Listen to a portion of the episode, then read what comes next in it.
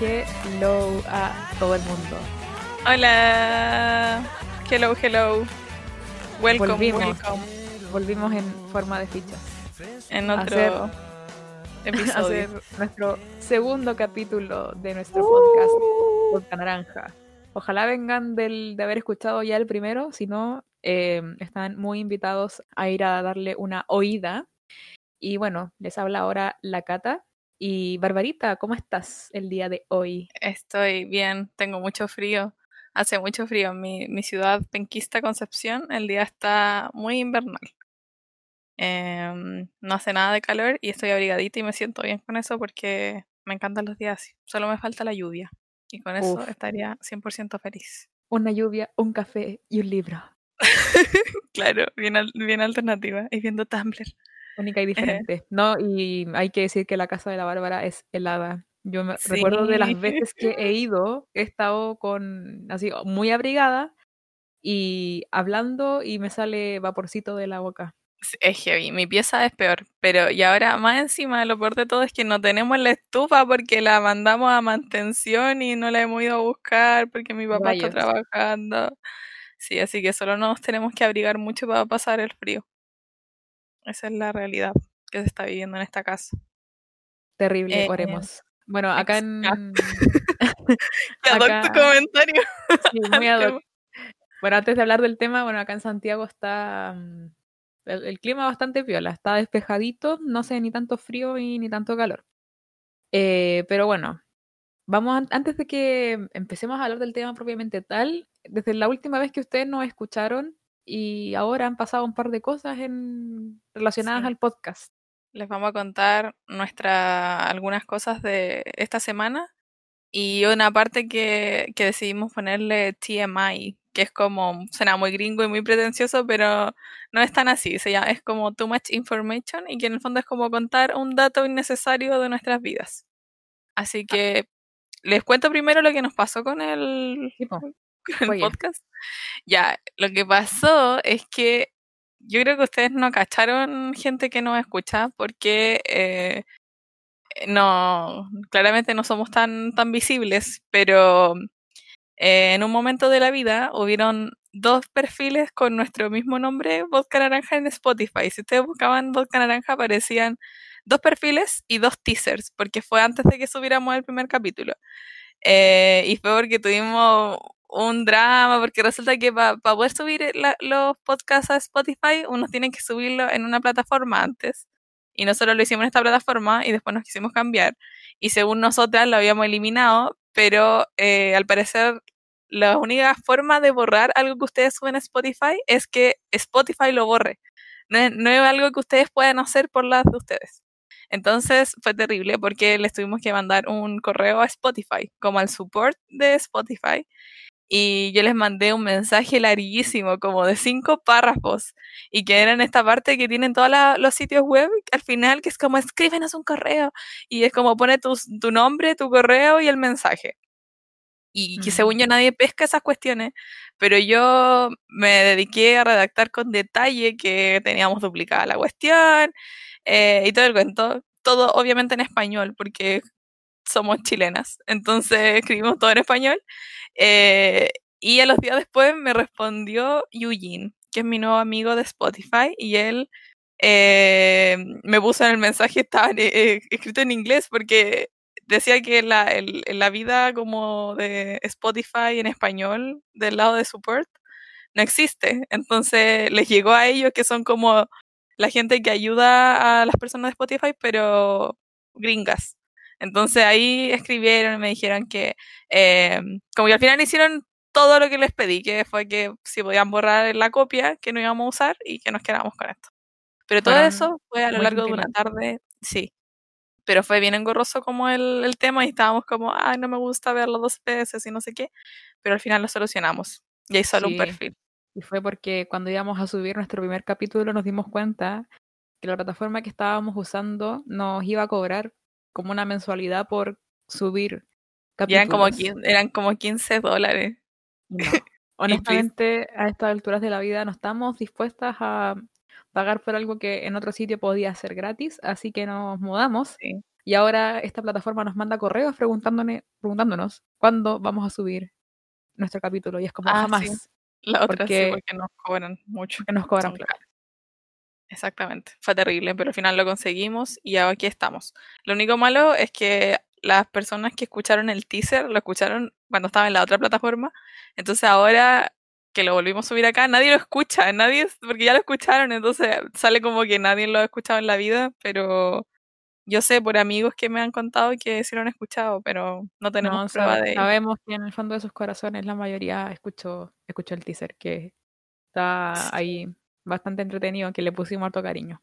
Me dio mucho, mucha vergüenza hacerlo, la verdad. Sí, sí, Pero vergonzoso, pero bueno, eh, sirvió para soltarnos. Y ahora vamos a contar un poco de lo que fue eh, nuestra semanita, el TMI, Too Much Information. Y Sí. bueno, voy a, voy a partir yo. Eh, La Ok. semana pasada eh, nos llegó acá a la casita una olla, que es una olla multiuso, que básicamente es una olla como eléctrica que se enchufa a la corriente y tiene opciones para cocinar de todas las cosas. Arroz, risotto, pastas, eh, guisados, como estofados, hasta yogur. Literal puedes hacer como yogur en esa olla. Pero no Eh, entiendo. como que No entiendo cómo te- funciona. eh, como que se, en base a la selección que haces como del tipo de comida, te pone una hora determinada, así como 20 minutos y a temperatura determinada. Pues entonces como que simplemente apretas un botón y te cocina la comida que tú querís eh, en base al tiempo que la olla te da. Pues. Básicamente lo que tienes que hacer es em, meter como los ingredientes a esta olla y seleccionar lo que tú quieres, así no sé, eh, estofado, si querías hacer una cazuela. Y la olla te da como el tiempo de cocción y pone la temperatura exacta a la que se necesita para cocinar. Y tú te despreocupáis hasta que te avisa la olla que ya está listo y básicamente tenés tu almuerzo. Sí, es, es eso, es como Pero está una enchufada. herramienta. Sí, pues, es como una herramienta para flojos, o sea, no flojos, pero como para que te facilite la vida hacer una cazuela, pues, onda, meter las cosas y chao, y no tenéis que estar como viendo, oh, que no se suba el agua y todo. Oye, heavy. Es brígido, si Tu ya la casa va a ser una, una casa inteligente. Sí, básicamente. Estamos en el 2063. Sí, Y, algo más de la semana que, mm, bueno, por un trato que hicimos con la Barbarita, que ella mm, empezó a ver una serie que yo le recomendé y ella me dijo hace tiempo igual que viera Shingeki, que es este anime que está muy, muy de, mm, como de moda. Y al principio, bueno, yo lo había visto el primer capítulo porque en la U, en una ayudantía, nos habían mostrado un, un pedacito, o sea, de hecho, el primer capítulo. Sí, y como que no lo, no lo pesqué mucho porque era la primera hora y tenía mucho sueño y como que estaba distraída y, y no lo pesqué. Y Yo en ese momento me lo- enganché. Yo no. Y bueno, después lo, lo vi y claro, que- quedé un poco más enganchada que la primera vez, pero me faltó un poco más. Y ahora voy como en el capítulo, no sé, 13 de la primera temporada y, y está entretenida. Me, o sea, no, no ¿Te estoy así como, gustado? "Oh, voy a ver una maratón y voy a quedarme toda la noche, pero eh, yo creo que de Oh. acá a, un- a unos días, no sé cuántos, pero ya voy a empezar a ir avanzando en las temporadas. Sí, Oh, y po. Cata es muy buena. No, yo creo que con el, con el paso de los días voy a empezar a avanzar y a tomar vuelo y, y no, no sé si terminarla pronto, pero porque eso es caleta, es son caleta de capítulos, eso No, me, sí, impresiona. sí, son, son muchos, son como 70 y algo. Si es que no son más. Pero es- es Yo creo que, o sea, sí o sí la voy a terminar. No sé a qué velocidad, si voy a pegarme un viaje rápido, pero yo creo que de que la, de que la termino, la, la termino algún día. Y, mm, y algo que también pasó anoche, que es muy random, que bueno, he estado durmiendo en mi casa, tiene un entretecho donde guardamos cosas que no estamos ocupando, y por alguna razón a veces se meten gatos, no sé dónde, pero se meten gatos. Mm. Ahí. Entran por algún lado del techo y se meten. Y también en más de una oportunidad han estado ratones ahí arriba, y lo siento porque corren y se escuchan las patitas de los ratones corriendo. Pero ya, filo. La cosa, esto es, es horrible, pero en un momento de la noche me desperté porque sentí mucho ruido. Era como que realmente un gato estaba ahí arriba como corriendo, así como, "¿Por- ¿por qué corres a las 3 de la mañana? Y estaba ahí y de repente escucho como un chillido. Entonces yo asumí que un gato que andaba ahí arriba mató a un ratón. que andaba arriba y escuché a todo volumen el sonido de ese ratón muriendo. No. Sonó muy fuerte y yo quedé como impactada sentada en la cama y prendí las luces y me asusté mucho. Y Oye, fue como, ¿y Mateo no hizo nada? no, sí, el weón estaba durmiendo. Y, sentí yo, y de hecho pregunté recién si a, mi- a mis papás así como lo soñé o realmente pasó. Mi mamá escuchó al gato, pero no sé si alguien más escuchó ese chillido, que fue horrible. Fue horrible. Uy, qué heavy. ¿Escuchaste una muerte? Sí, fui testigo de, de un asesinato, man. En cualquier momento me llaman de fiscalía. sí. Qué horrible. Bueno, creo que mi, mi semana no fue tan apasionante. Lo más apasionante fue lo del lo que pasó con Spotify. Y lo otro fue como eh, ah, como que llegó esta cosa que te conté, po, de los facilitadores, Ah, de que había, ya, yo estoy cesante, estoy buscando trabajo. si tienen eh, datos, manden. Sí, por favor, si necesitan una periodista.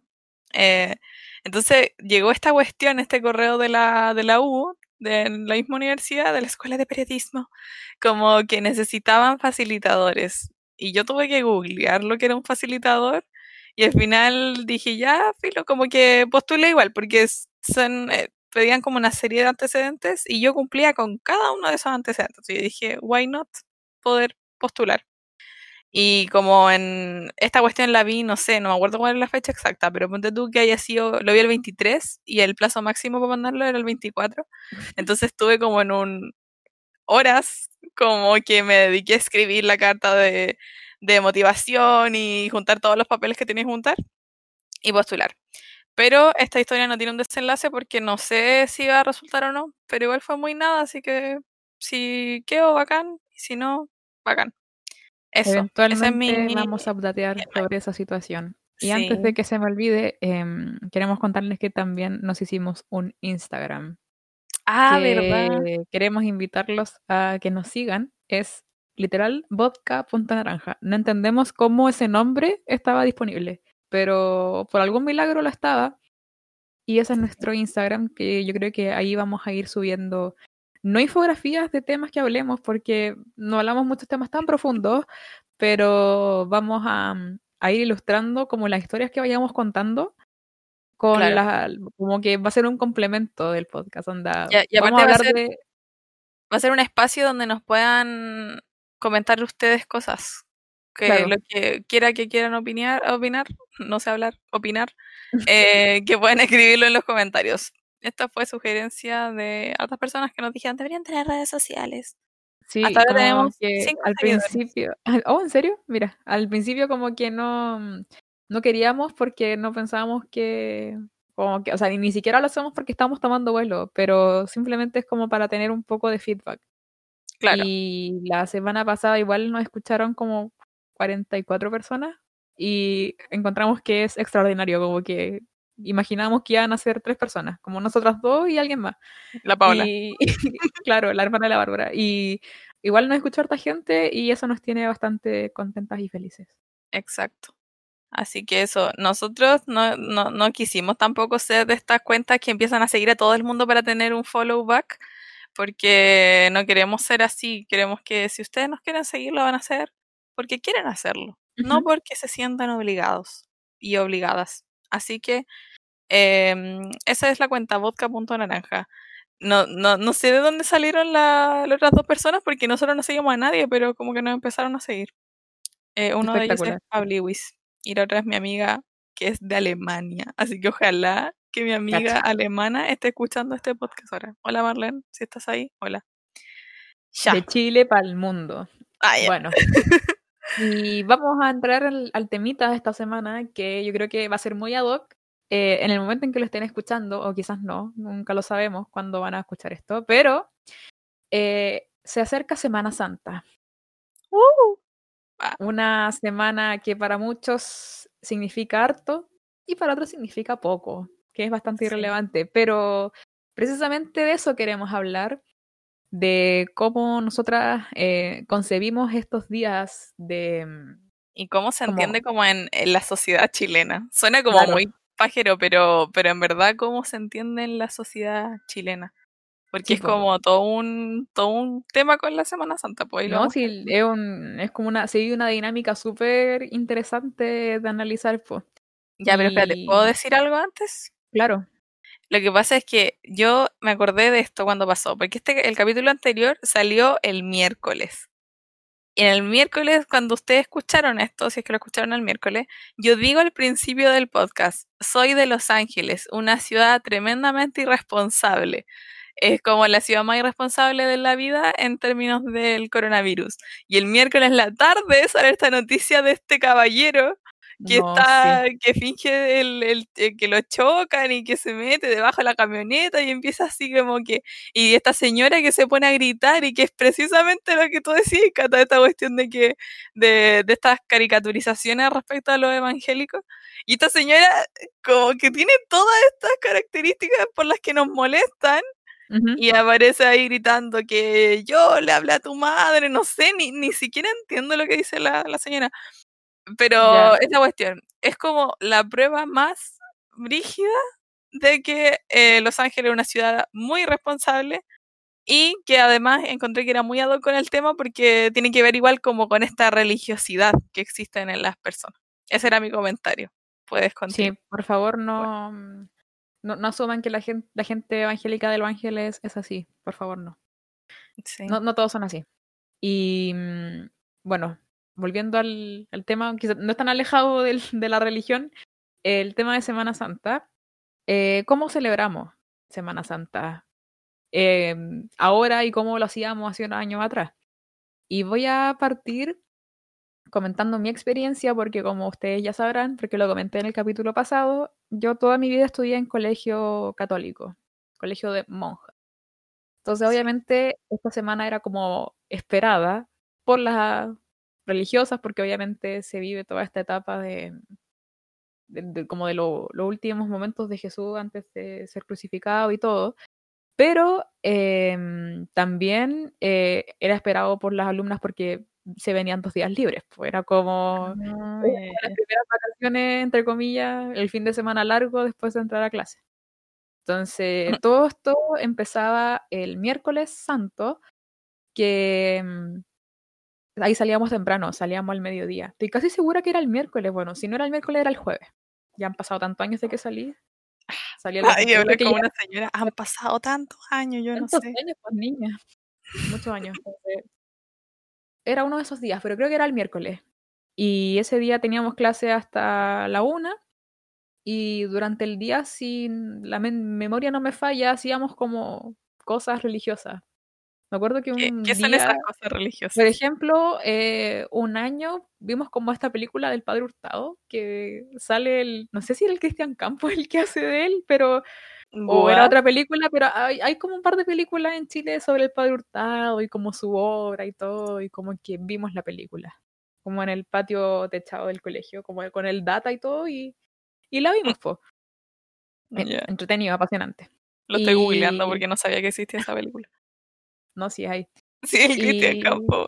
Ya, ya, ahí está. Era efectivo. Y, otro año también, por ejemplo, hicieron una actividad de como comer pan con uvas para hacer la similitud de como el vino y el, y el pan y el cuerpo de Cristo, como algo así. Y, creo que un, día hicieron como, no sé si una misa o una actividad relacionada como con el lavado de pies, que también es como un rito bastante ligaba a la religión el lavado de pies. Ya, pero, güey, yo tengo muchas preguntas, porque yo igual la semana pasada cuando dijiste eso del colegio de monjas, yo dije, para mí eso es muy perturbador, como que en mucho sentido. Entonces tengo muchas preguntas, casi que estaba a hacer una entrevista. Pero, ¿cuál es? Ya, yo entiendo que el colegio como que les decía, ya niñas, van a tener que hacer esto, como que vamos a comer pan y vamos a comer uva. Pero, ¿cuál era como, como, cuál era la reacción de tú y tus compañeras? Como que había alguien que le, le diera como el significado o solamente lo hacían porque les decían que había que hacerlo. No, sí era como parte de, como de la rutina, como una actividad más. O sea, yo creo que mm, o sea, más de alguna niña en todo el colegio quizá era católica y hacía como las actividades como con realmente un sentido religioso y que le naciera del corazón, pues. Pero la mayoría, me, me, imagino a mí, a mis compañeras, así como en la media, como que seguíamos como, entre comillas, con la, seguíamos la corriente porque era una actividad que nos dieron la, la religiosa y ya, pues. Era como una tarea nomás. Sí, pues era como parte del cronograma del día. Claro. Y no Mm, íbamos a estar así como, ah, ¿para qué voy a hacer esto si me da lata? No, pues era como hacerlo. Claro. Pero no, tampoco era como que habían niñas así como que se iban contra la cosa, así como... No, para nada, no, no, no. Sí, a- aparte igual era como, pucha, tú, los papás nos metieron en este colegio y, y no sé, pues, por ejemplo, no, no íbamos como a llevar la contraria como solamente porque sí, pues si en el fondo estábamos estudiando en un colegio católico, no tendría mucho sentido así como oh, rebelarnos en mala, pues. O sea, Claro. cada una tenía sus creencias, cada una que había muchas compañeras que no creían como en Dios y estaba bien, pues. Si tampoco era como algo tan O sea, igual era súper eh, respetuosa. Sí, pues, sí, pues, tampoco era como eh, una condición sine qua non como creer en Dios y, y- y tener como una buena educación, pues igual Claro. el colegio igual era relativamente bueno en cuanto a la, mm, a la formación como académica. Y, eh, por ejemplo, para que se hagan una idea, todos los días rezábamos a las 8.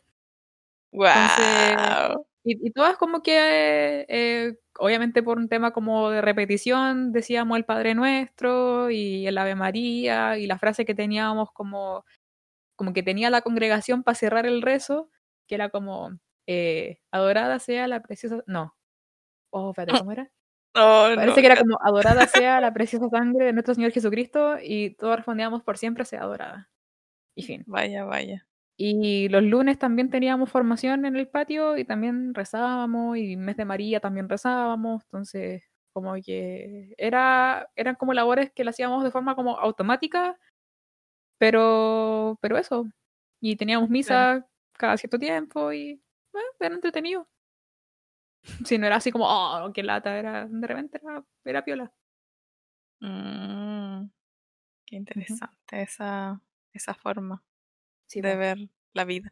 Que hay hartas cosas que tiene como, mm, como que eh, es pura ritualidad, po, como del, y generalmente, o sea, no, del, de, de todos lados diría yo, pero, por ejemplo, yo, yo tengo hartas preguntas como de, del tema de la ritualidad, específicamente mis preguntas son como de la Iglesia Católica, porque donde yo no cacho de la Iglesia Católica, tengo No, muchas claro. preguntas en ese sentido.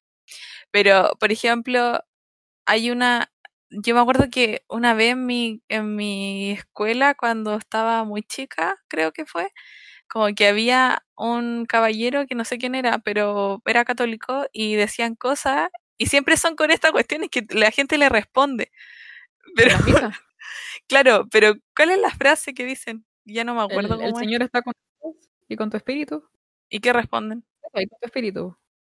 Que el cura dice, el Señor esté con ustedes. Y todos responden, y con tu espíritu. Ah, ya, ya, no, pero esa no era.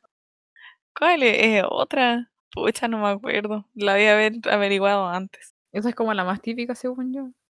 Pucha. No, bueno, no sé, es que la tengo como en la punta de la lengua, pero siento que si la pienso mucho rato me voy a quedar callada y va a haber un silencio aquí. Entonces voy a quedar como, eh, bueno, la gente que está escuchando como, eh, bueno, ¿por qué no hablan? Pero bueno, eventualmente me voy a acordar y lo voy a Pero, decir. ¿sabéis qué? Yo creo que, obviamente, esto ya lo hemos dicho antes como en otras cosas, pero yo creo que esto da para otro capítulo. Podríamos como mm, hablar en Sí. otro, mo- como, en, en otra semana, como de, de mi formación en un colegio, porque esto ahora es como muy como fue la Semana Santa en mis años de, Claro, de, de alumna, entonces podríamos hablar en otro capítulo de toda la dinámica que se vive al interior de un colegio católico y de las misas y de la, sí. a los lugares sí, a los que íbamos y todo. Claro, como una segunda parte, porque sí, en verdad Claro. tengo muchas preguntas. Ya, pero espérate, yo tengo una pregunta. Respecto como al, al tema de la carne.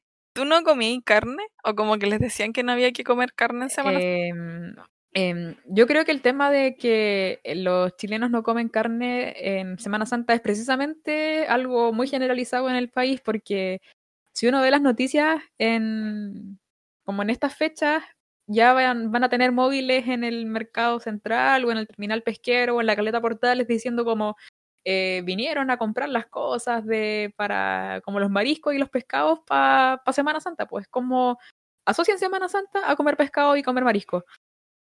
Es como ir al Mm. cementerio para los días del Día de los Muertos, aunque eso tiene mucho más sentido que, que, que comer marisco en Semana Santa, porque es como el tema de, de como de, de, de ayuno de carne, cuando realmente el ayuno es como, tiene otro simbolismo, porque es, es como ayunar de, como de, cosas malas, según yo. No es como ayunar literal, como no, no toméis desayuno en Semana Santa, no comáis carne. La abstinencia parece que era lo de la carne.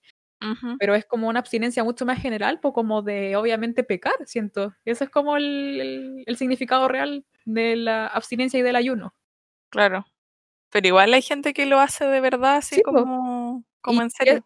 Es rígido porque a pesar de que ya se ha explicado muchas veces de que no es literal, la gente lo sigue haciendo y ya se tomó como una tradición que es como no comer carne en Semana Santa, como que y les da lo mismo el, como el significado y el trasfondo y ya es como, oh, Semana Santa y de hecho yo mismo le decía, yo misma, perdón, ¿por qué me dije mismo? Yo misma le, le, dije a mis papás la semana pasada como, hoy vamos a hacer empanadas para Semana Santa. Entonces, como ya, ya está, pues parte del, como de la familia chilena.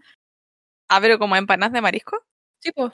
Empanadas de como ah. queso, queso sola, o no sé, hacer pescado. Claro, aunque el pescado igual es carne. Es que eso, ah, según yo, viene del origen porque yo me acuerdo que esto también me lo, alguien me lo dijo, pero yo no lo he confirmado con ninguna fuente como de la Iglesia Católica. Pero según lo que dicen que es como que no pueden comer carne, es porque se supone que cuando reciben la hostia, la hostia es como que representa la carne del Jesus, ¿o no? Ah, claro. Entonces se supone que, el, que la carne, o sea, como que la hostia, eh, como que se transforma en carne, como que lo ven así, o como que no es literal. Eh, o sea, no, no es literal, es como que cuando te cuando estáis en la Eucaristía y vaya a recibir la, la, hostia, es como te dicen literal, el cura te dice el cuerpo de Cristo. Mm. Entonces te, te, dan literal como el simbolismo de esa cosita redonda, es como el cuerpo de Cristo que tú lo recibes, literalmente también, como estricto rigor, según yo, se tiene que hacer con vino también. Entonces, como que ahí tomáis la sangre y comí el cuerpo de Cristo. Pero según yo, si fuera así, básicamente después de todas las misas no deberíais comer carne. Claro.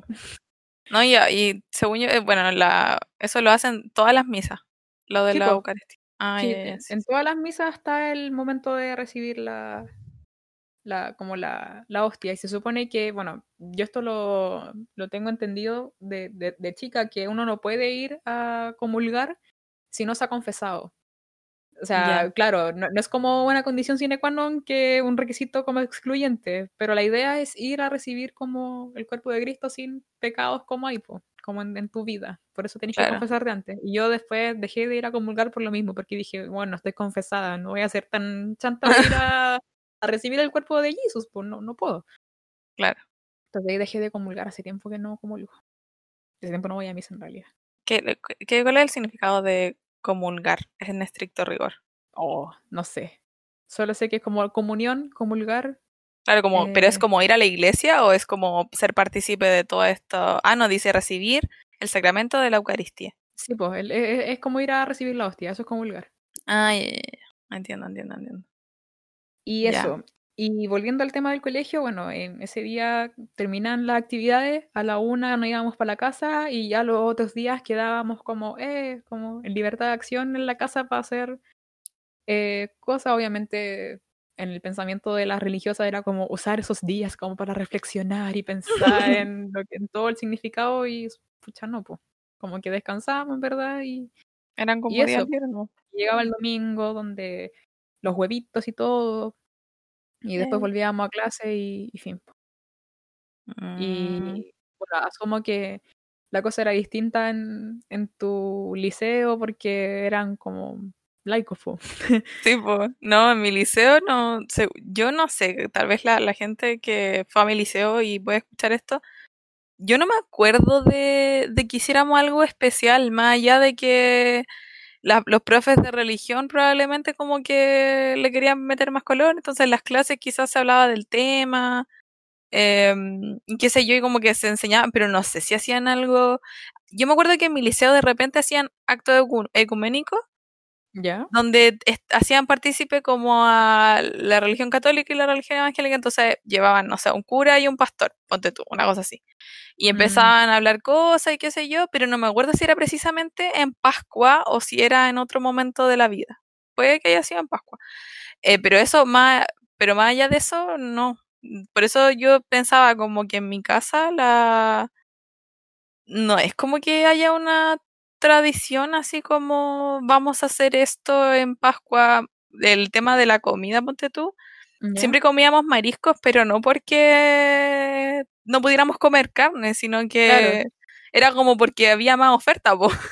Ah, sí, Entonces me acuerdo que siempre era como la época en que se comía marisco porque rico comer marisco, pero no porque no pudiéramos comer carne. De hecho, tampoco es como que seamos tan carnívoros como para decir, ya, este día no vamos a comer carne, pero comemos carne todos los días, ¿no? Pues como que no pasaba eso, entonces igual era mm, era, era así, no, se le daba mayor importancia. Y los huevitos de chocolate igual, pues mis papás lo hacían, pero muy también por el regaloneo, no, no como por el tema de que tenga, le, vamos a creer en el, en el conejito, si al final, en mi casa como que el, y en el liceo en general, pasaba que como que no se le daba una importancia como a nivel macro, pero en mi familia específicamente, nosotros obviamente le damos el significado porque se nos enseña en todo, ¿cachai? Mm, claro, que, es como, como que eso es el evangelio.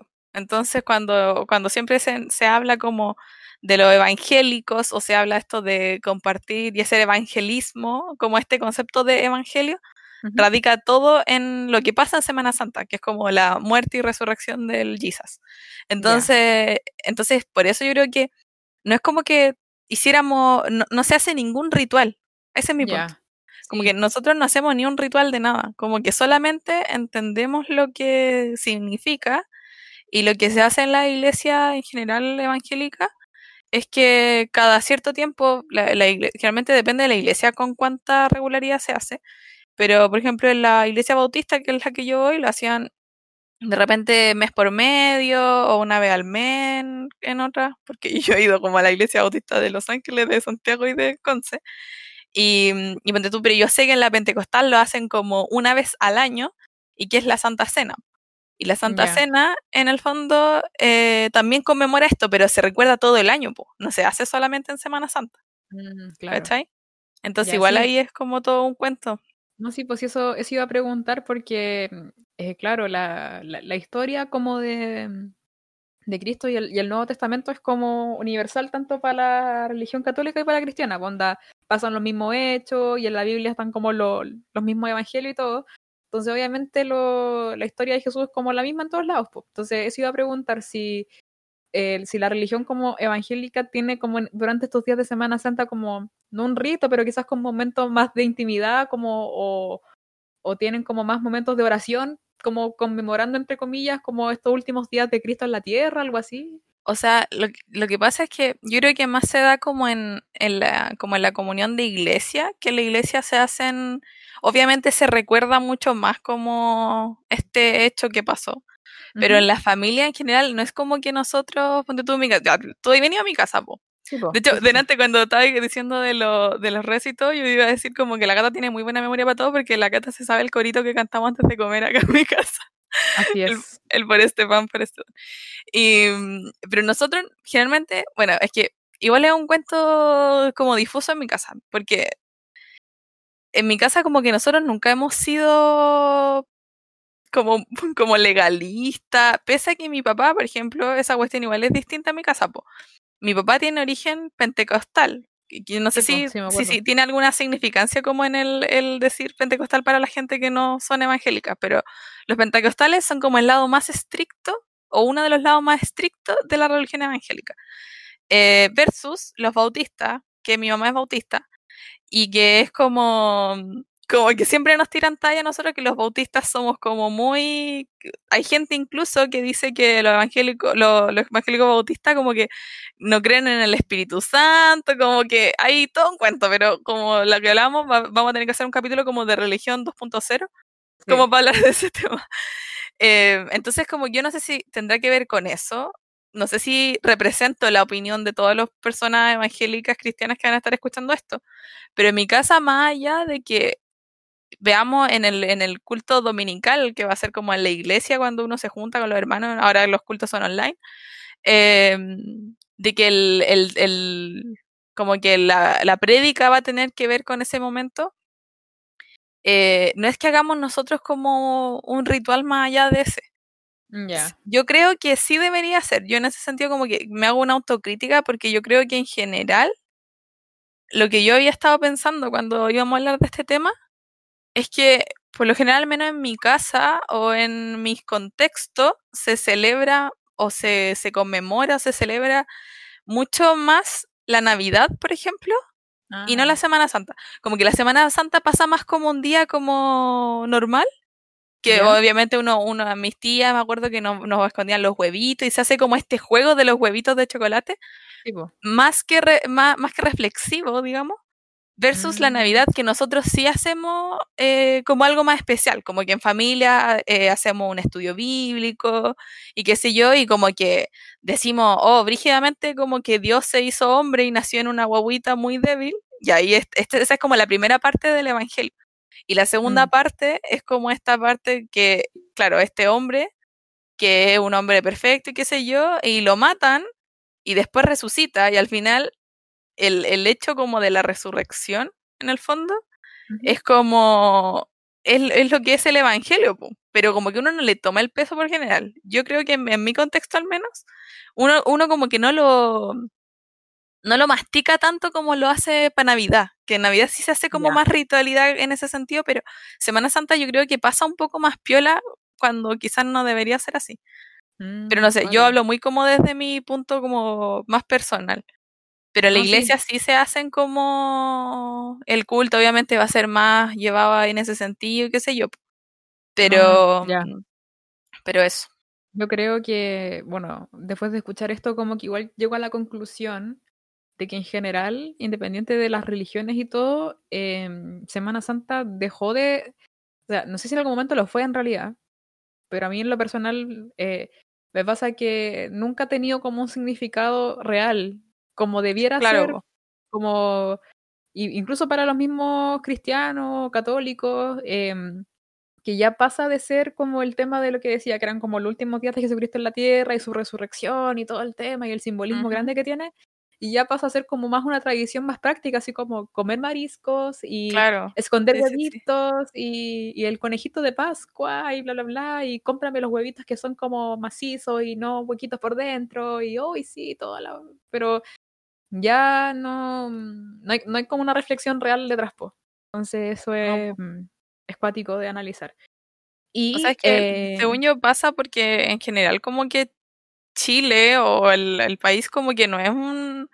O sea, Chile no es como un país eh, como religioso, como religioso, creo yo, en ningún sentido. Yo creo que la mayoría de las personas en general, así, anda, realmente la mayoría de las personas, yo creo que como que no, no creen en Dios, como que no necesariamente que digan soy ateo, pero no, no saben como de la, de la historia de la Biblia, más allá como de, de conocer a los religiosos y conocer como a la institución de la iglesia y conocer a, a los pastores y qué sé yo, y, y como esta imagen terrible que tiene la iglesia, porque la institución es terrible pues, en muchos sentidos, Yo creo que la, en todo. eso, po. ah, eso influyó Caleta, que, que la, la institución de la iglesia como tal y todas las atrocidades que ha hecho ha alejado un poco a, mm, a la, a la gente de la religión y es cuático. Mm, Y, mm, y yo siento, o sea, es una de las razones. También la gente no cree derechamente porque no cree. claro, Pero, y lo, lo mismo que hablaba de Semana Santa pasa igual con Navidad, como que la gente espera Navidad, ah, eh, y me pasa, yo creo que esto pasa más en la, en la gente católica, no en la cristiana, pero lo- los católicos piensan mucho más en la Navidad como en la instancia para recibir regalos que en la claro. instancia de celebrar el nacimiento de Cristo. Entonces, Mm, eh, es, es brígido. sí. O sea, y eso es, yo diría que eso es muy, muy, muy entendible y muy, muy respetable cuando las personas derechamente dicen como que no creen en Dios y claro, pues, no, no tampoco lo podéis culpar por darle ese significado porque al mm, final c- cada uno es libre de pensar lo que quiera. Pero mm, el tema está como en, en como en, en, en caer como en el, en el ritual religioso, pero sin darle el significado real. Y que en el Sí, fondo el ritual no sirve de nada si no tiene como el significado real, po. Claro, sí. En- Entonces. Y en, relación a lo que decía la Bárbara de que Chile no es un país eh, religioso, ahora quería empezar a tocar otro tema que tenemos como en nuestra pauta, que en realidad se han ido como mezclando todos los temas a lo largo de que lo hemos ido conversando. Em, que bueno, eh, Chile eh, no es un país eh, separado de la iglesia, o sea, como un país, un estado laico como, y que esté establecido en la constitución. De hecho, sin ir más allá, en el Congreso todavía cuando sesionan, al inicio hablan como de Dios, ¿cachai? Mm. Y, y eso, pues, no, no es un estado laico. Y puntualmente en los medios de comunicación, en los canales de televisión, pasa que el, el, último como vestigio de religiosidad en, en, los canales era Canal 13 hace un poco más de 10 años, cuando todavía era como de la Universidad Católica. El canal de Angelito, ¿cachai? Y, todavía me acuerdo que habían dramas como con las teleseries, de que cómo una teleserie iba a reflejar los valores de la universidad. Y ya, bueno. Em, y actualmente todos los canales de televisión como que son, no, tienen como una religión, pero a mí me causa mucha curiosidad que para Semana Santa todos los canales den programación como religiosa y den películas sí, relacionadas a la Semana Santa. Es como, y eso sigue siendo el reflejo de lo que estábamos hablando, porque es como que deja de ser eh, como el significado real de la celebración y pasa directamente a ser como la tradición de la, de la familia chilena. El ejemplo más eh, como significativo, según yo, es que TVN, que es el canal del Estado, todos los años de Jesús de Nazaret. Sí, todos los años lo ve y la gente todos los años la vea y es como el panorama para estas fechas porque ya es y, y desconozco si cuando se empezó a emitir hace décadas atrás por TVN, la gente realmente la veía como en un sentido mucho más significativo, pero ya actualmente me imagino que la gente lo espera y si yo... es como el panorama de la tarde nomás. Si yo Twitter en este momento, lo más probable es que mucha gente ya esté hablando de que se viene Jesús de Nazaret y la weá y todo. que en la mañana en los canales ven como Benur y José el Rey de los Sueños, y igual es, y es como... Se marca, es como, oh, estamos en esta época del año. Claro, tienen como la programación lista, como que no tienen que preocuparse de, de poner un programa con alguna persona hablando porque ya tienen como el empaquetado de las películas que tienen que mostrar. Sí, pues, yo como Es muy chistoso porque más encima está que... ¿Cuál fue la que me nombraste ayer? Que eran como de monito. Esa es, una es José el Rey de los Sueños y la otra es el Príncipe de Egipto. Y ya, y que aparte no tiene nada que ver con la fecha específica. O sea, aparte de ser como, oye, búscate en tu, en tu carpeta de películas religiosas o que hablen de Dios o que tenga una historia de la Biblia, pero esa cuestión es Antiguo Testamento y el Jesus es como pero, pero sí, es muy chistoso. O sea, igual tiene que ver, no, no quiero que mi, mi, eh, mis amigos cristianos que están, voy a decir, la está hablando pura herejía. No, sí tiene que ver, toda la Biblia tiene que ver con el Jesus, pero mi punto es que esas películas en específico no hablan de la historia del Jesus y de su muerte y qué sé yo.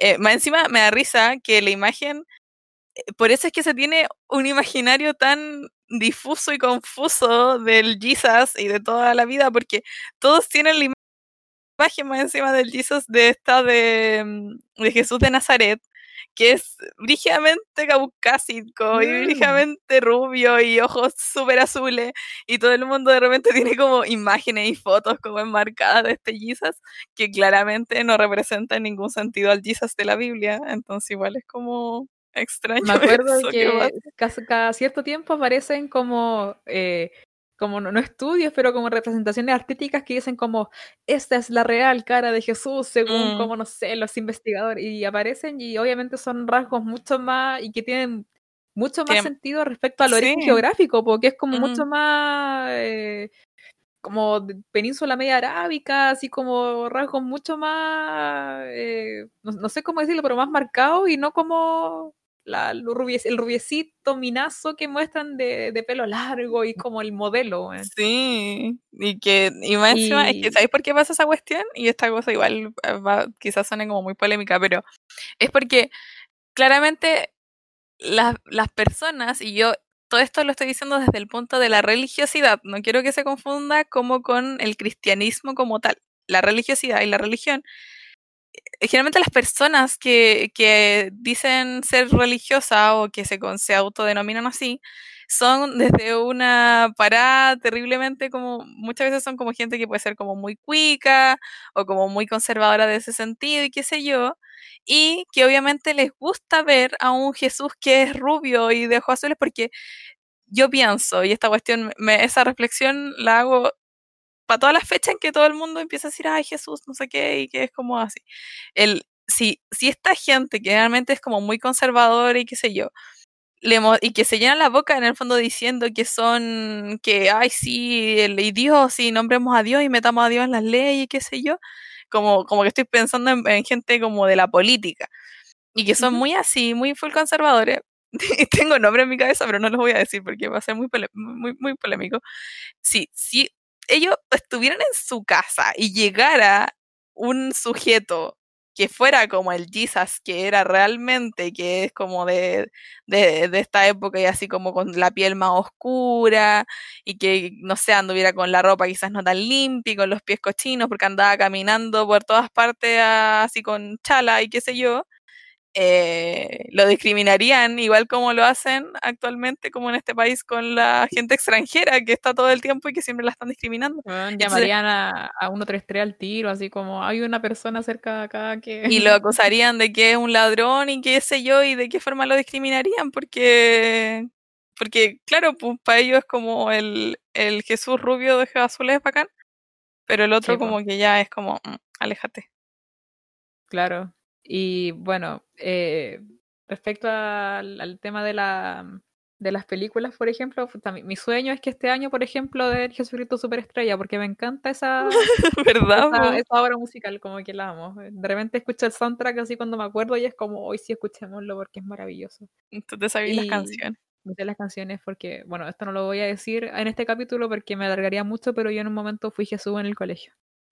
lo voy a dejar ahí y vamos a, seguir con el podcast. Y yo creo que, de hecho, estoy viendo nuestra pauta y contestamos todas las cosas, pues ya hablamos de... Sí, yo creo que, en resumen, el, la Semana Santa tiene un significado eh, que es muy importante y que para los cristianos debería ser muy importante para nosotros, pero que eh, por los años y todas las cosas que han pasado en la vida, se le da como más una, una cuestión como de tradición y de ritual más que el significado.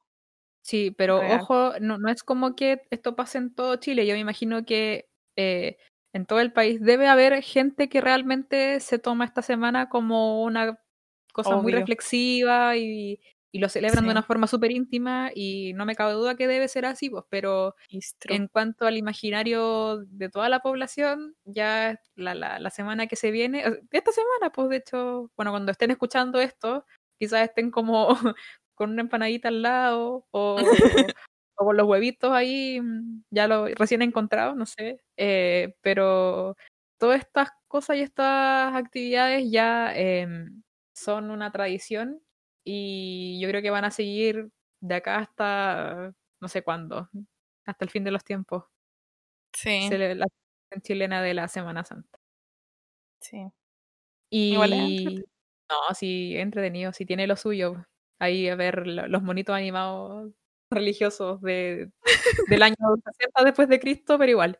Igual vale.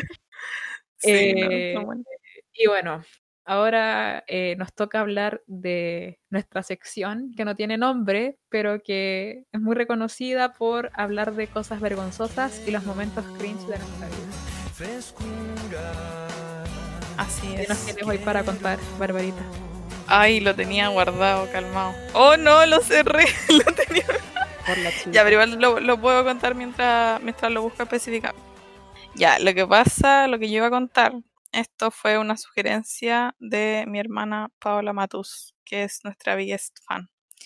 Y ella me decía que debería contar una historia que a mí me pasó cuando estaba como en tercero o segundo medio, ya no me acuerdo bien. Em, o sea, sí, fue como en segundo. Ya, la cosa fue que em, yo en ese momento iba a almorzar y llevaba mi pote con comida al liceo a comer. Entonces llevaba como mi, mi, mi, mi comida en un pote y lo calentaba en un microondas ya y después almorzaba en el liceo.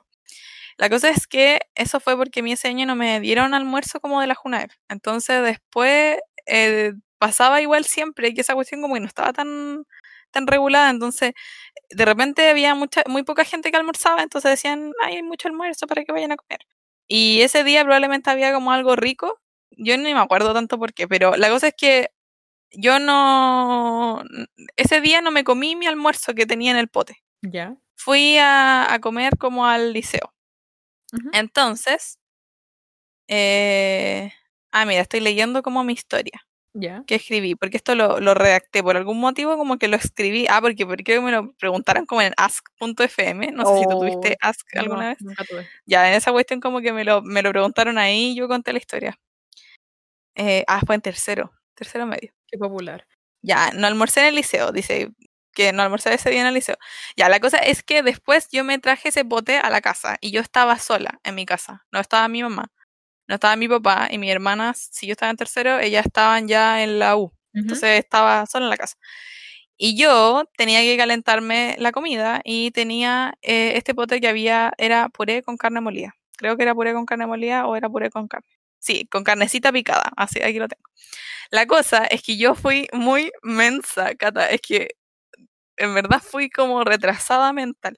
Porque yo en ese momento, en mi casa yo no tengo microondas. Entonces yo dije, mi lógica literal fue la siguiente. Yo pensé que donde el horno eléctrico era cuadrado o era con forma de cubo y el microondas era en forma de cubo y ambos tenían la función de calentar, yo pensaba que yo, de la misma forma que yo ponía mi pote en el microondas y calentaba mi comida, podía meter mi pote al horno Pero, y hija. calentar mi comida. Entonces lo hice y metí el pote completo, creo que no, no, le saqué la tapa y lo metí en el horno y lo puse onda 10 minutos y literal yo tenía, en mi cabeza tenía toda la lógica del mundo, yo no googleé, no pensé en nada mejor que hacer. La cosa es que lo calenté y después fui a ver así como, uy, ¿cómo estará mi purecito, ñami? Y fui a verlo y se estaba derritiendo así como por completo y derritiéndose con la comida adentro y lo tuve que sacar como con pinza o como con tenazas para poder sacar la comida y vaciarla en un plato. Y entré en pánico porque tenía, esto fue como muy caótico en el momento. Tenía el pote y estaba de, todo derritiéndose, pues estaba blandito, así como de blando, blando. Entonces yo dije, no, esto se puede salvar. Y agarré la tapa y la, se la puse encima Pero- como para tener la forma del, para no perder como la funcionalidad Que no se de pierda, que no se pierda. Ay, no, fue horrible. Fue, eso fue muy caótico. En ese momento fue terrible. Y la cosa es que hice todo esto antes que llegara mi mamá y después llegó mi mamá y le conté y mi mamá ni siquiera me retó porque le dio risa como la, la cosa, como la situación tan mensa que pasó. Entonces no me retó ni nada, pero, pero fue terrible. Y era como que esa historia me persigue porque cada cierto tiempo aparece. Y aparte que a mí no se me ocurrió nada mejor que el 2015 cuando estábamos en primer año de la U. Para redacción como que parece que nos pidieron escribir la cuestión y la escribí también, de nuevo. Y ahí volví a contar mi historia, pero fue horrible. De verdad, fue horrible. Y cada vez que lo pienso me siento tan tonta porque claramente son objetos distintos, como que ¿qué esperaba? Ahí. Barbarita ¿Por- entendió que los microondas usan ondas electromagnéticas y el horno usa calor. Pero, güey, es que en verdad es muy estúpido, porque a mí, literal, si me preguntaban la lógica, mi respuesta era esa. Era como, es que son cuadrados que calientan. Son como cubos que tú abres y metes comida, como, porque ¿qué podría salir mal? No, pero siento no, que yo en algún momento de la enseñanza media quizá hubiera tenido alguna lógica, pero en mi casa siempre tuvimos microondas, así que nunca metí ningún pote al horno, así que Pucha, no, yo todavía hasta el día de hoy no tenemos microondas en mi casa. no, Ya, ahora en mi casa no hay, ya no hay microondas, ahora tenemos horno. Y Sí, mm, qué bueno. Mi momento cringe también tiene que ver con Semana Santa, ¿no? Si yo hoy día estoy así full. Ah, yo perdónenme, más encima era con carne picada. Claro, ay, Perdón. Perdón. Bueno, el tema es que mm, el año 2012, cuando yo iba en tercero medio, eh, claramente con mis papás ocupamos como estos días libres que nos daba el colegio, a mí, que nos daba el colegio, bueno, porque me daba a mí el colegio, para ir de viaje, pues y fuimos a Puerto Montt. En avión y todo, y un día o sea, el segundo día, ponte tú, decidimos ir a Chiloé. Y ya como que fuimos, atravesamos el canal de Chacao y todo, y llegamos a la isla y empezamos como a recorrer. po. Y fuimos a los palafitos a comer marisco, obviamente. Y estábamos ahí, y mis papás como que me dieron de probar y todo, y mm, no sé qué mierda pasó, pero que algo me hizo mal, pero mal. Yo, eh, de hecho, en el, en el camino de vuelta, no íbamos devolviendo a Puerto Montt en bus, me empecé a sentir pésimo. Así, la estómago me dolía mucho, empecé a sentir Ya, pero mucho espérate, calor. espérate. Empezaste como a transpirar helado, porque creo que esa es como la peor sensación de la Sí, vida. ya ni me acuerdo bien, pero sentía como ese calor sofocante, pero también helado, que es como Y ya era como un malestar brígido y tenía muchas ganas de ir al baño. De esas ganas pero de ir al ¿puedo baño. decir algo? Ya, es que yo ayer le dije a la Cata Ah, algo. Pues, dilo. que a mí me encantan las historias como de indigestión, pero la, la historia en que terminan bien, como que terminan que obviamente la persona la está contando porque sobrevivió a ese hecho, Bueno, yo pero fallecí. creo que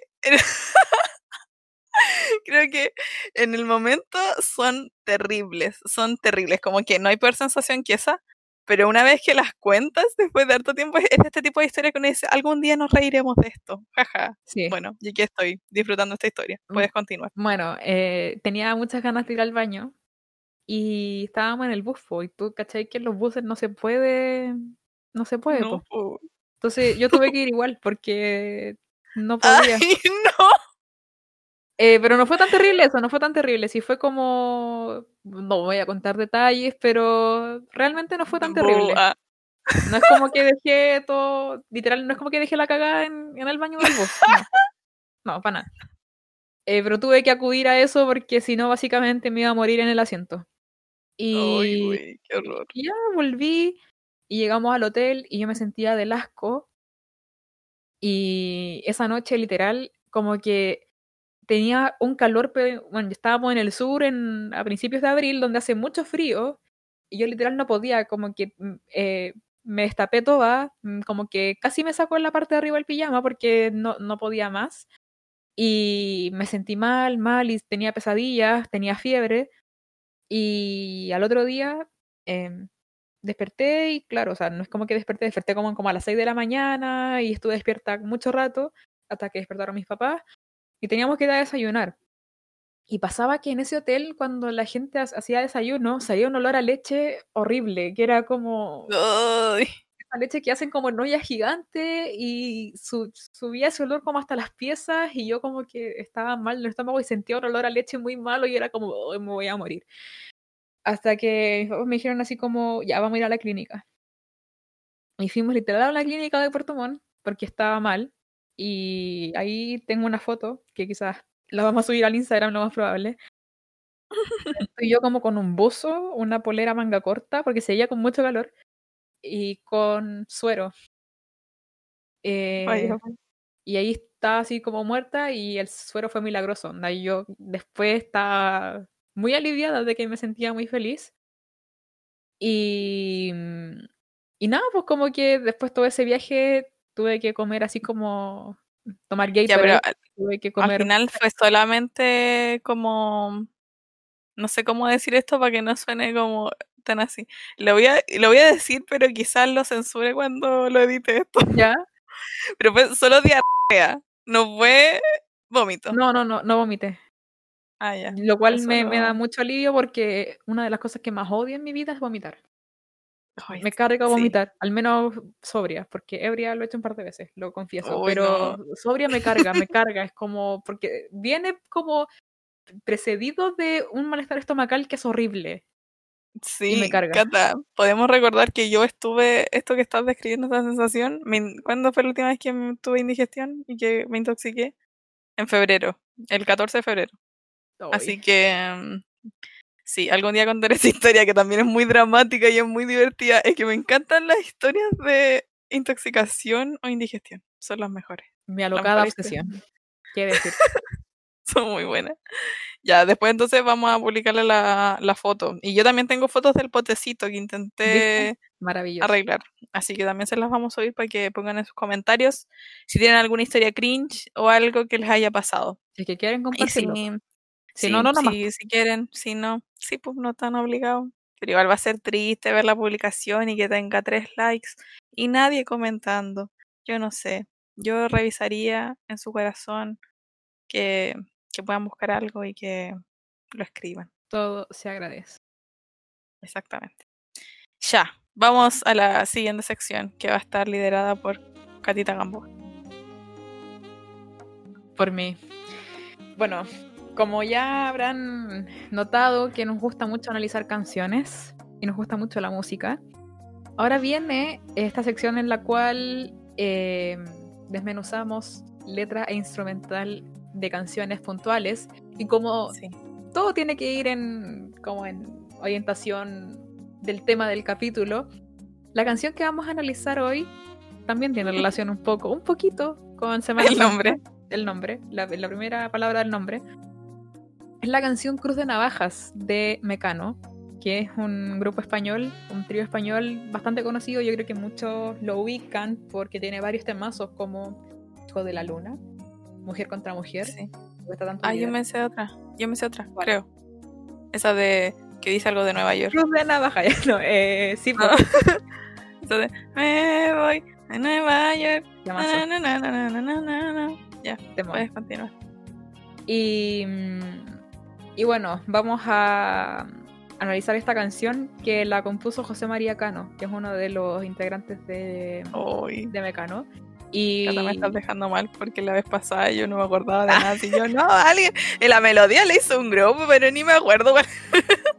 Googleenlo así. es el segundo single de su álbum Entre el cielo y el suelo. No, ya, pero esto lo sé simplemente porque soy súper nerd y me gusta mucho Mecano. Toda Sí, mi vida me gustaba Mecano, pero ahora en pandemia me empezó a gustar mucho más que antes. Y bueno, eh, cuando escuché esta canción, yo la había escuchado varias veces en mi vida, pero nunca le había prestado mucha atención a la letra. Pero cuando la escuché realmente, eh, me, me causó mucha curiosidad y mucha intriga.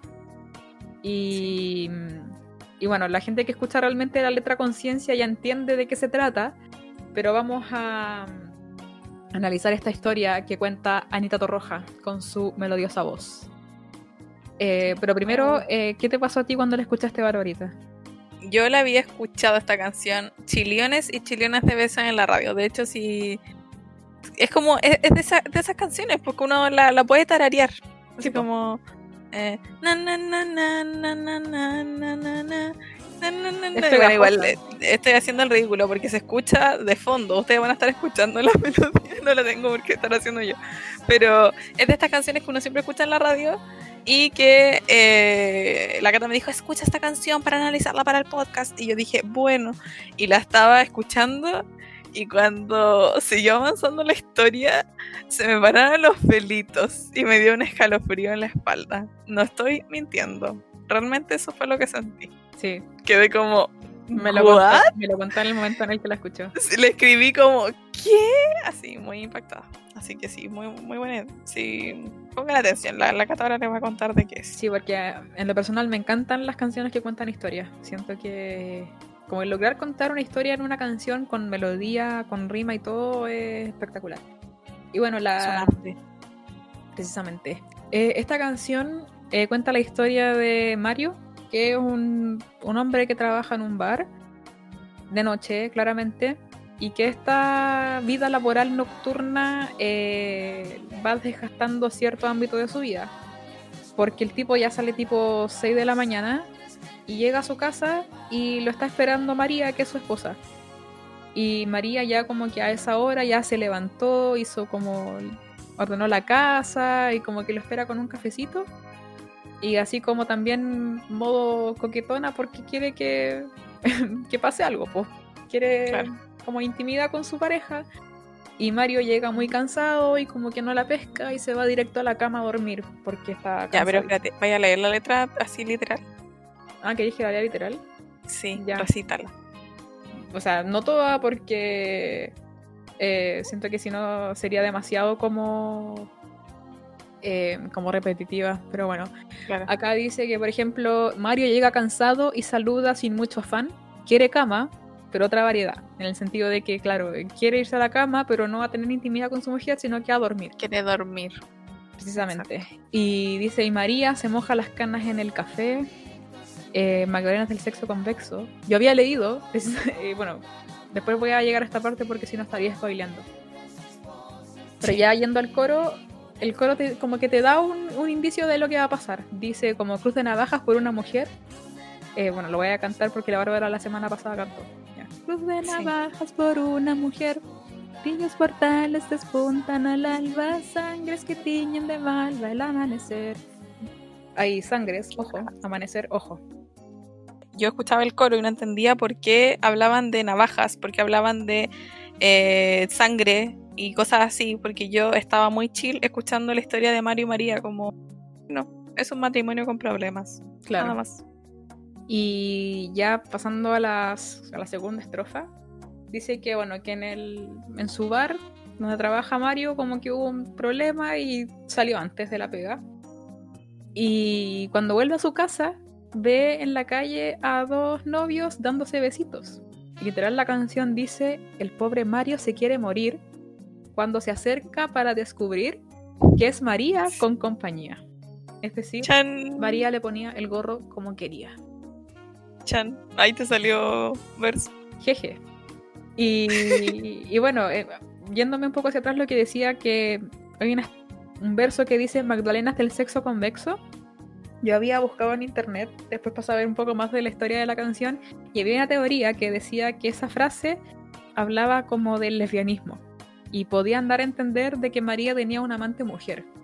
Pero eso realmente como que no, no, es comprobable, no consta, así que por lo general se deja como que era un amante simplemente. Aunque perfectamente podría ser una amante mujer. Y ahora viene la parte más em, brígida de la canción después de un instrumental muy particular. Em, viene esta parte que literal dice sobre Mario de Bruces tres cruces. Una en la frente, la que más dolió, otra en el pecho, la que le mató, y otra miente en el noticiero. Antes de seguir y explicar la parte del noticiero, acá llega la parte en la que eh, uno sabe, se entera de que matan a Mario. Y hablan de las cruces, que son las cruces de navajas de la, de la canción. Y bueno, acá eh, yo te iba a preguntar, Barbarita, ¿qué, ¿qué, interpretas tú cuando dicen una en la frente, la que más dolió, y otra en el pecho, la que le mató? Ya, yo no, cuando lo escuché y escuché la canción como tres veces, no le di mayor interpretación más que le... Como que los tajos tenían forma de cruz nomás. Como que pensé que lo. Como que cuando lo mataron, como que le, hicieron estas estas marcas. Pero no le di una interpretación más allá que esa. Ya, yo creo que esa es una, una opción. Que literal le hayan tajeado unas cruces en la frente y en el pecho. Pero yo siento que también le podemos dar un simbolismo extra. Porque uno sabe que cuando la gente habla de cruces en un término mucho más literario, o sea, no literario, perdón, pero como eh, metafórico, las mm. cruces son algo con lo que uno carga, pues. Cuando uno dice, oh, llevo como estoy cargando una cruz súper grande, habla de, algo que está como en la espalda de la gente o sobre los hombros de alguien. Y yo creo que la, de la frente, eh, cuando la gente eh, se refiere a la frente, siento que es una parte del cuerpo que mucha gente puede ver y que puede ser como un reflejo de algo. Por ejemplo, cuando tú veis a alguien y dices, no, este weón tiene escrito en la frente algo no, literalmente, pero como que. Eh, no sé cómo explicarlo, pero como que. como, una pizarra que tenía en la cabeza y como que vaya. Es un mensaje que tenéis para la gente. Es como algo que todo el mundo ve en ti, pero que tú no lo ves en ti mismo. Claro, es, es precisamente eso. Entonces yo siento que eso puede ser que Mario, su primera muerte y la que más le dolió fue el hecho de que María le era infiel y toda la gente sabía menos él. Entonces eso es como lo que estaban en la calle, Sí, pues, estaban, en, la, calle. No se estaba ocultando. Eso, pues, entonces para mí es como la vergüenza primero de que primero de que su esposo lo haya engañado y segundo de que la gente lo supiera y él no. Entonces esa es como la vergüenza y la humillación fue su primera cruz y fue lo que más le dolió. Esa es una, así como yo lo interpreto. Y la cruz del pecho esa la interpreto de forma un poco más literal, que es como onda ya la puñalada, que literal mató a Mario y le quitó la vida. O, uno también lo puede interpretar como la puñalada del pecho del corazón roto, que era que claro, tu esposa... Así eso, cuando estaba hablando lo pensaba de esa forma. Sí, pues, yo. Y, y bueno, ahora viene la parte del noticiero, que es la tercera cruz que mata a Mario. Em, que dice, dos drogadictos en plena ansiedad roban y mata a Mario Postigo mientras su esposa es testigo desde el portal. Es decir, cuando ya Mario se muere, eh, obviamente muerto debido a María y a su amante, eh, las noticias explican que Mario se muere porque dos drogadictos le querían robar y lo mataron. Y María los vio todos desde el portal. Pero eso era mentira porque María dio esa versión porque básicamente si decía la verdad se iba a la cárcel y echaba al agua a su, a su amante. Y esa fue como la tercera mentira más grande, pues. Y esas son las tres cruces de navajas. O sea, hay una cruz de navajas. Eh, pero esas son las como las cruces que hicieron que Mario se muriera. Y, ahí termina, o sea, repiten el coro de nuevo y ahí se explica que el, cuál es la sangre que tiene de Malva el amanecer. Y después Anita Torroja empieza con su wow, wow, hasta el final. Y la canción termina con un saxo espectacular. Ya me salió horrible. Pero bueno. Me salió de maravilla. Ya, búsquenlo. Suena bonito. ¿No? Y, y eso, a mí Mecano me, me vuela un poco la cabeza porque mm, hay otras canciones también que tienen por ejemplo, Naturaleza Muerta, que es una canción de su último disco, también es, es brígida. Yo pero Cata, no, hagas spoiler, porque puede que la analicemos más adelante. Ah, quizás, quizás, maybe, maybe. Pero esa es la mm, esa fue la canción que analizamos. Eh, ojalá le hayan haya tenido como un poco más de sentido, especialmente la parte de las cruces que era como un poco más en las que nos detuvimos para mm, a ver, y si tienen alguna interpretación ustedes de la canción, si tienen algún comentario de la canción o alguna otra canción de Mecano que les guste, también vayan a comentar a la, al Instagram. Sí, y, vayan a escuchar la canción. Vayan a escucharla ahora poniendo atención en todo esto, porque eh, es interesante más que contar la historia y recitar las letras. Es como, es creepy o es muy, no sé, a mí lo que me produjo este escalofrío fue que la, la voz de la Ana Torroja todo el tiempo es muy dulce. Entonces es como que te está contando, te está contando una historia de terror y una historia como de muy como una crónica roja, así terrible, pero con una voz muy melodiosa y muy así, y que en el fondo es como ese juego que hacen las películas de terror, que es como de niñitos cantando y entonces muy como cute, pero te están contando una historia terrible. Entonces creo que eso le da un, un plus para que vayan a escuchar la canción. Un temón. Así que, Y eh. mm, ya terminado esta, este análisis, estamos dando por finalizado nuestro segundo capítulo de Vodquita uh. Naranja. No sé qué les pareció. Ojalá que les haya gustado, que hayan tenido como para pensar tanto con Semana Santa como con las navajitas. Sí, y siento que no sé si ahora nos tardamos menos, pero no queríamos hacerlo tan largo como el capítulo anterior, así que ojalá resulte y sea un poco más cortito. Así es. Eh, insistimos, o sea, yo insisto, esto lo dije la semana pasada, si llegaron al, a este punto del podcast, eh, les queremos dar las gracias a todo esto. Olvidé antes mandarle un saludo a la Javi, que le dije que lo iba a mandar. Eh, gracias mi niña por escucharnos desde el sur. La Javi es una amiga muy cercana que me metió al mundo del K-pop, que es un tema del cual vamos a hablar uh. también más adelante. Sí, hoy se escuchó Mateo. Sí, mi perro eh, por ahí. Sí, así que eso, muchas gracias a las personas que ya van a haber escuchado nuestro primer y segundo capítulo.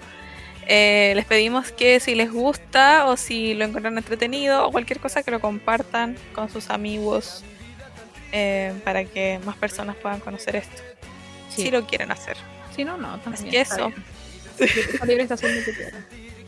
Exacto, son todos muy libres. Eso, muchas gracias por escucharnos. Adiós. Que tengan una linda semana. Adiós. adiós. Abrazos, abrazos, abrazos. Abracitos.